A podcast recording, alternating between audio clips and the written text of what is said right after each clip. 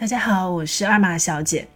今天呢，我想到了年末啊，我们一起来回顾一下今年基金投资的一些新的比较有意思的现象。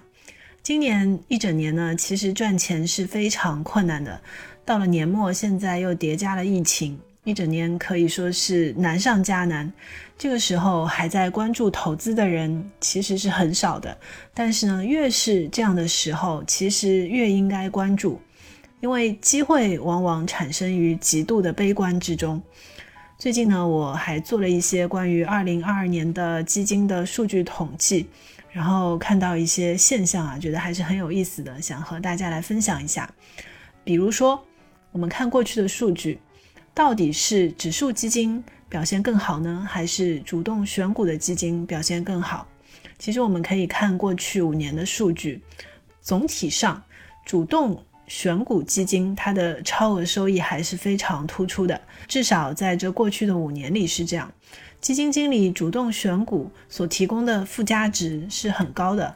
我最近统计的这个过去五年的数据，其实这里面可以看到，主动选股基金在过去五年里面跑赢宽基指数，其实还是比较容易的。比如呢，举个例子，沪深三百 ETF。这个是一个比较普遍的宽基指数，这个沪深三百 ETF 在过去五年年化收益率大概是在百分之一到百分之三左右，因为这个 ETF 有好多只，收益略有一些不同。然后呢，股票型基金里面其实大概有一半不到的数量是跑赢了沪深三百 ETF 的。也就是说，在 A 股这样波动非常大的市场里面，尤其是因为我们现在这个选取数据的时间节点正好是一个熊市，所以呢，你可以看到主动选股基金其实和指数基金相比，它附加值还是非常高的。第二个比较有意思的现象呢，就是如果比如说我们看指数基金过去五年的表现，最好的。依然是九指数基金，还有白酒指数基金这两个基金略微差了一点点。即使在二零二一年、二零二二年消费的表现这么糟糕的情况下，过去五年的这个数据里面，九指数仍然是收益最高的指数基金，这个还是非常有意思的。所以我们可以看到，少数一些长期表现特别好的指数啊，还是和消费比较相关的。第三个比较有趣的是呢，二零二二年其实涌现出了一批业绩比较好的基金经理，这里面呢出现了一些新的面孔，但是呢你仔细一看，发现其实这些人都是业内的老将了。比如说万家的黄海，今年呢他管的万家择时宏观、万家新力收益率两只都是超过了百分之五十。最初呢，其实大家都以为黄海是新的基金经理，是横空出世的黑马。后来才知道，原来是非常资深的老将。黄海呢是万家的投资总监，以前其实一直是管专户的，所以大家都不太知道。还有呢，比如今年还有一个非常网红的基金，现在这个基金已经封闭买不到了，它叫做金元顺安元起，基金经理叫妙伟斌。二零二二年呢，这支基金获得了大概将近百分之四十的收益率，而且前几年业绩也不错。